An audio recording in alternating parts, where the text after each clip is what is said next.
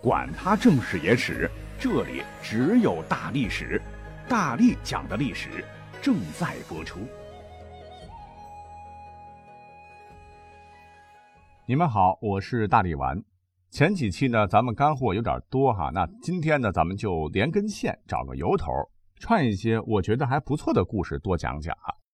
那咱们经常说“君子一言，驷马难追”，就是说话说出了口。就是套上四匹马拉的车也难追上，常用在承诺之后，表示说话算数。老百姓皆如此，那搁在古代的皇帝，拥有至高无上的权威，万民楷模，更应该信守诺言。这便有了皇帝一张尊口，一言九鼎，金口玉言的说法。这个说法是怎么来的呢？说是在周朝初建时，周成王年纪小，周公旦辅政。有一天，成王和弟弟叔虞在后花园玩耍。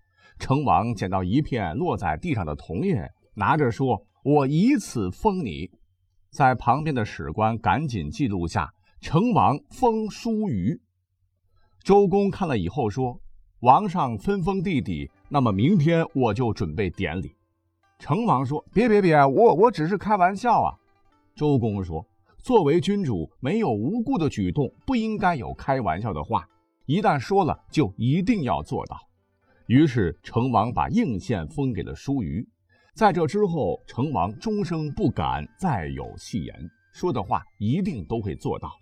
后来的帝王们以此为鉴，说出的话呢一定算数，被称之为金口玉言。成王的这一举动被后世称之为铜叶封地。叔虞就是后来春秋老牌强国晋的始祖，这是个老故事了哈。只是君无戏言，说出去的话泼出去的水不可收回啊。正所谓是一诺千金，这个道理啊，搁谁谁都懂。可问题是，天子他也是个人呐啊，个人素质那也是良莠不齐呀。言而无信者，历史上爸爸那真的不少。自掘坟墓的事儿啊，他们也没少干。所以今个呢，我就专挑几个奇葩的反面典型来鞭策一下咱们后人，诚信是多么的重要，不守信用的后果是多么的严重。先讲到的这位石尊，就在这个问题上栽了个大跟头。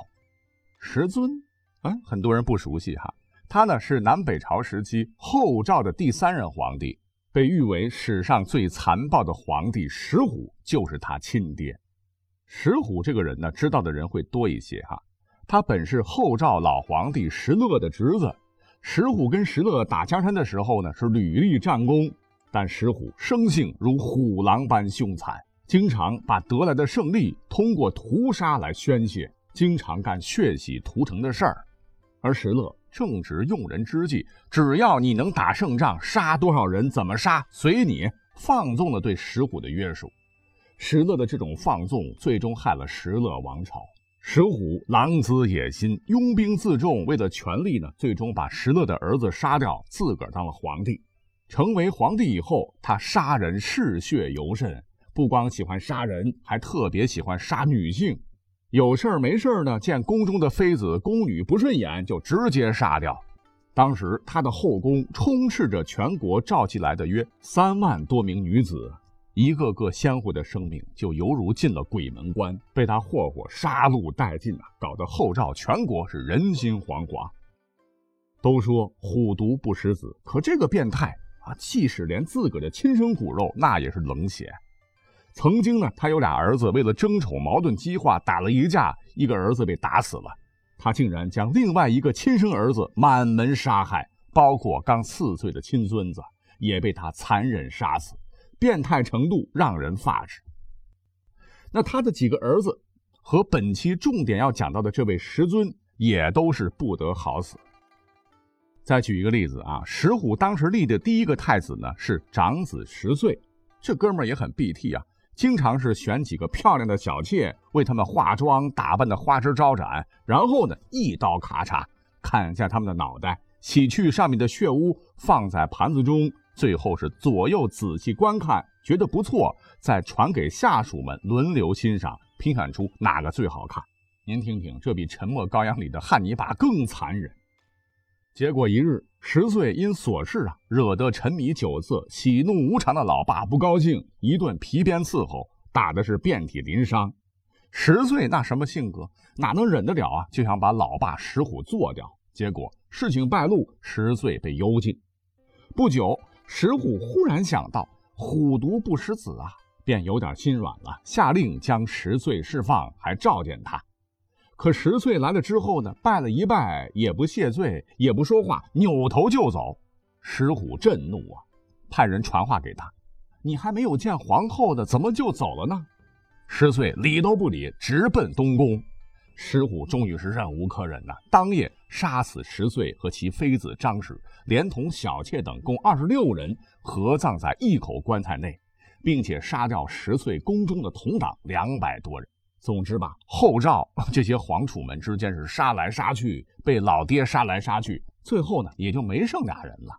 幸存者中呢，就包括了石尊。他在石虎的十多个儿子当中，史书说起武艺文德啊，也就是说是比较出色的一个。后石虎终于病死了，年仅十一岁的幼子石氏继位，这让石尊非常不服气啊！我年龄比他大，凭什么他来继承皇位啊？便起兵反叛。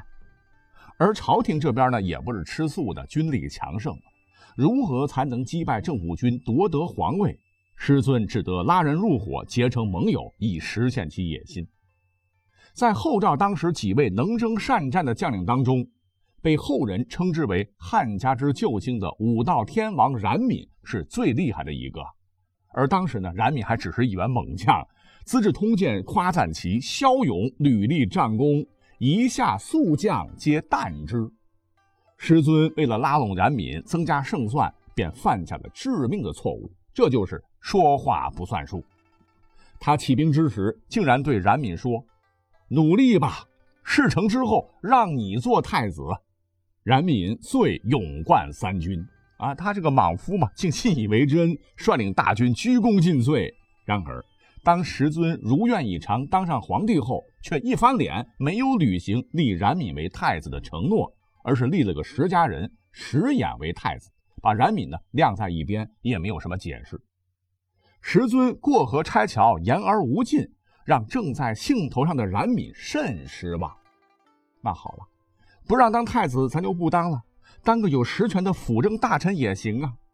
但石尊只封他一个都督的职位，政务根本就不让他插手。冉闵这个气呀，忍气吞声啊。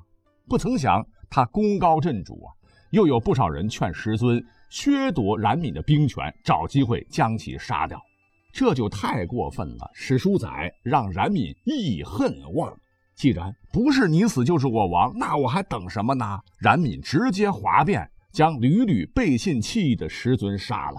可怜这个师尊呐，只做了一百八十三天的皇帝。一句话，师尊做了皇帝，可也是因为这句话，师尊只做了一百八十三天罢了。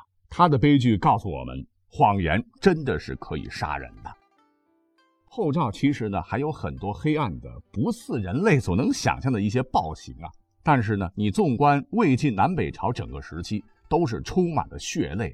为了权力，什么礼义廉耻，通通扔一边。而为此付出惨重代价的，还有一位皇帝，这便是北齐的高演。公元五百六十年，北齐高演联合高湛发动政变。杀死了自己的侄子高隐，登上了皇帝宝座。虽说高演这个人吧，德位不正，但算得上是个实实在在的好皇帝。在位期间，关心民生，轻徭薄赋，御驾亲征，大败北部戎狄，为北齐的茁壮发展奠定了坚实基础。可是天妒英才，这个皇帝才当了一年多，便得了重病，眼看着就不行了。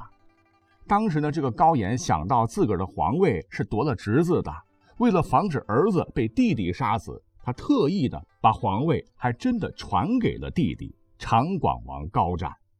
临死前还一再嘱咐他要放过自己的儿子高百年。高湛当时那是当着大哥的面，一把鼻涕一把泪，指天发毒誓说一定会善待侄儿。皇上啊，您就放心去吧。其实内心呢，高湛是很不爽的。跟上头讲的石尊允许冉闵的故事，那真是像极了。要知道，高演能登上皇位，哈，高湛可是出力不少。可是天下没有白吃的午餐呐。俩人曾有密约，高演说：“只要我能当上皇帝，一定要封弟弟你为皇太弟，将来继承皇位。”可谁曾想，高演当了皇帝，这说话就不算数了，立了自己的儿子高百年为太子。结果天道好循环，搞掉侄子，这么快就轮到自个儿子了。为了儿子的安全，快步行了的他，才紧急修改诏书，把兵权在握的高湛。叫到病榻前是反复叮嘱，可是已经被你耍了的高湛会听吗？这真是早知今日何必当初的。那后来有一天呢，高百年正在家中练习写字，可谓是一点野心都没有。不成想祸从天降，他有个书法老师叫贾德胄，是密告高湛。说这小子呢，曾经写下“赤”字，有谋反之意。皇上啊，你得防啊！这个“赤”字呢，敕令的“敕”有帝王诏命的意思。高湛发怒了，便使人召百年入宫。高百年可能真是自知不免呐，就割下带上的玉珏，留给妃子胡律师，以示即将永绝。高湛当面让百年写“敕”字，然后呢对照贾德胄所奏上的字，结果发现笔迹相似。废话，他老师就是这么教的啊。于是高百年被高湛用刀头上的环活活打死。